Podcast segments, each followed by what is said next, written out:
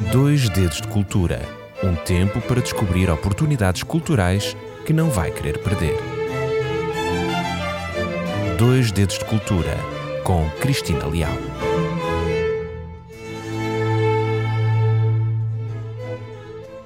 Lisboa é uma cidade cheia de encantos e de mistérios, onde cada rua, cada praça, cada monumento tem uma bela história para contar. Algumas dessas histórias são mais conhecidas do que outras, mas todas fazem parte da nossa identidade e da nossa cultura. Uma dessas histórias menos conhecidas é a do Beco do Chão Salgado, um pequeno e discreto beco que fica ali ao lado da fábrica dos pastéis de Belém, em Belém. À primeira vista não parece nada de especial, mas se olharmos com atenção, podemos ver um obelisco de pedra com uma inscrição que nos revela um grande segredo do passado. Está a ouvir o programa Dois Dedos de Cultura. Eu sou Cristina, uma professora de História apaixonada pelos pormenores da história do nosso país. E hoje vamos recordar um dos acontecimentos mais brutais da história de Lisboa e do nosso país, claro, a morte de uma família da alta nobreza, os Távoras. Voltemos então ao beco do Chão Salgado, ali mesmo paredes meias com os famosos pastéis de Belém. Nesse lugar existiu até meados do século XVIII um faustoso e belo palácio que pertencia ao Duque de Aveiro. Era um nobre que foi acusado de participar no atentado contra o rei Dom José I no ano de 1758. O rei sobreviveu ao ataque, mas ficou furioso e quis vingar-se dos culpados. O Marquês de Pombal, o seu poderoso ministro, encarregou-se de conduzir um processo rápido e implacável contra os suspeitos entre os quais estava a família dos Távoras, parentes do Duque de Aveiro. O resultado foi uma execução pública e cruel dos condenados que teve lugar em Belém em 1759. O palácio do Duque de Aveiro foi arrasado e o seu terreno foi salgado para que nada mais pudesse crescer ali. Foi uma forma de apagar da memória e da história essa família e o seu crime. Mas será que foi tudo assim tão simples? Será que os Távoras foram mesmo culpados ou foram vítimas de uma conspiração? Será que o Marquês de Pombal aproveitou a ocasião para eliminar os seus inimigos políticos e religiosos, nomeadamente os jesuítas? Será que o rei Dom José I tinha algum motivo oculto para querer castigar os Távoras?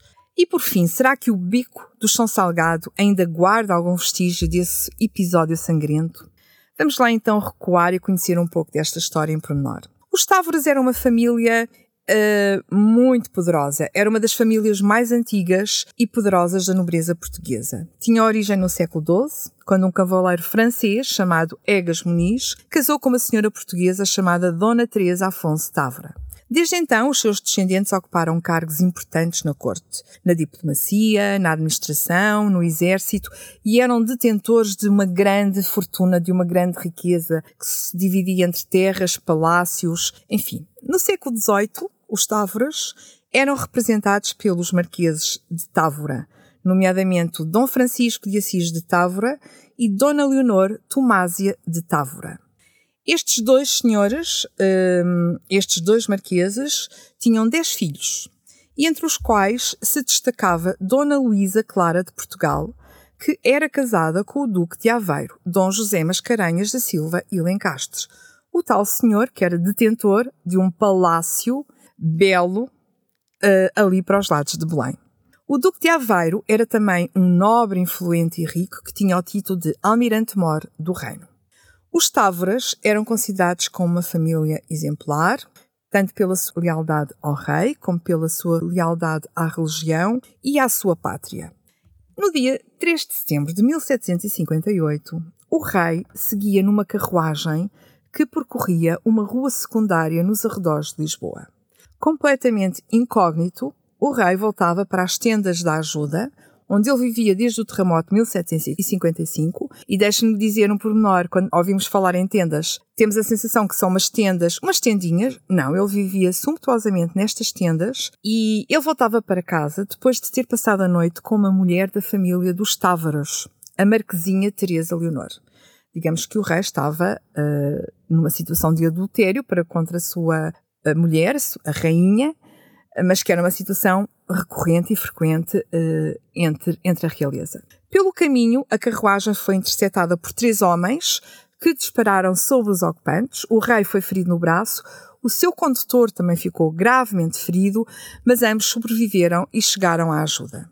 O Marquês de Pombal, ministro do rei, ministro de confiança do rei, tomou o controle imediato da situação e aproveitou, naturalmente, para retirar poder à família nobre dos Távoras, acusando-os de serem os mandantes do atentado. Poucos dias depois, dois homens foram presos, foram torturados, quase que obrigados a dizer quem tinha sido responsável tinham sido os Távoras. Eles confessaram a sua culpa e disseram que tinham recebido ordem dos Távoras, que estavam a conspirar para pôr o Duque de Aveiro no trono. Uh, na altura, Dom José, na altura e até ao fim da sua vida, Dom José não, tinha, não teve filhos varões, apenas quatro filhas, e temia-se quem é que o iria suceder. E talvez por essa razão este Duque de Aveiro seria um homem escolhido por esta família tão importante, os Távoras, para estar à frente do reino. Então, os homens, estes dois homens, eh, que foram presos e torturados, foram enforcados imediatamente. Nas semanas que seguiram, a Marquesa Leonor de Távora, o seu marido, Francisco de Assis de Távora, todos os seus filhos, filhas e netos foram presos. Outros nobres suspeitos, como sejam o Duque de Aveiro, José Mascarenhas, os Marqueses de Alorna e os Condes de Atoguia, também foram detidos.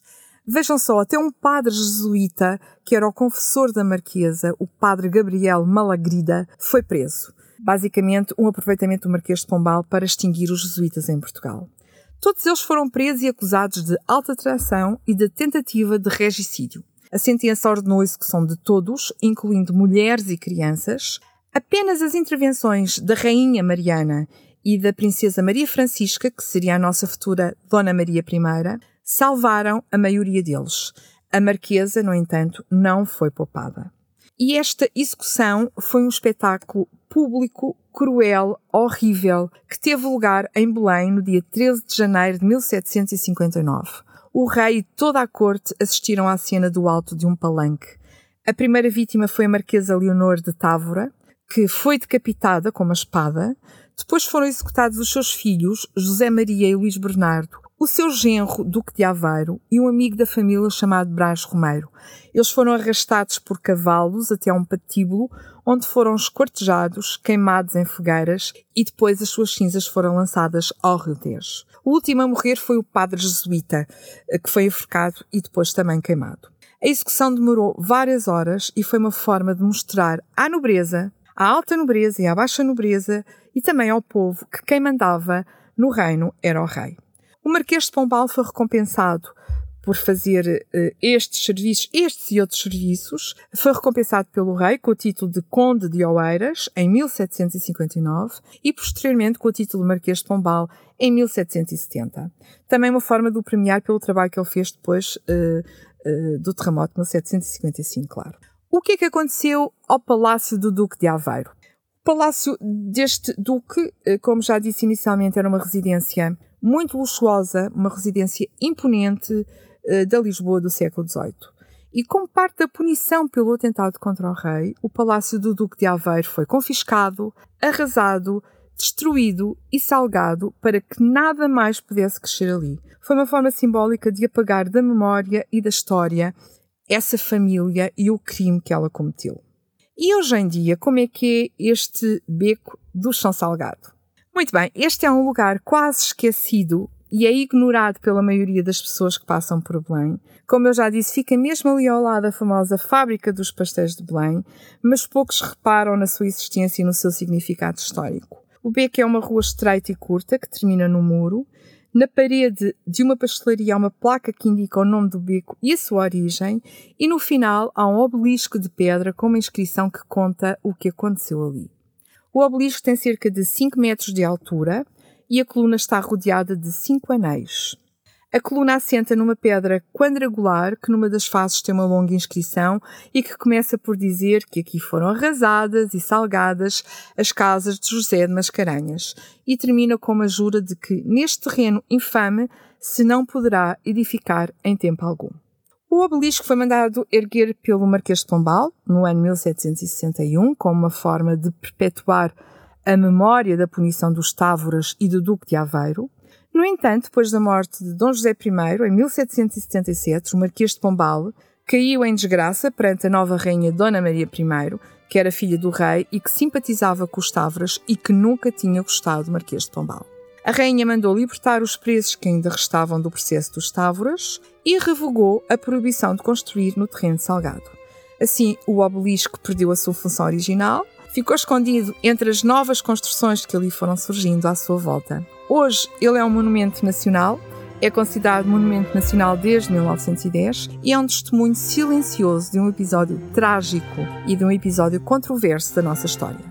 Por isso, já sabe, hoje, quando for até Belém, e deliciar-se com os deliciosos pastéis de Belém, não deixe de passar por este beco, escondido no espaço e no tempo, mas tão revelador de um poder autoritário e destruidor de um rei e de um seu primeiro-ministro com avidez de poder.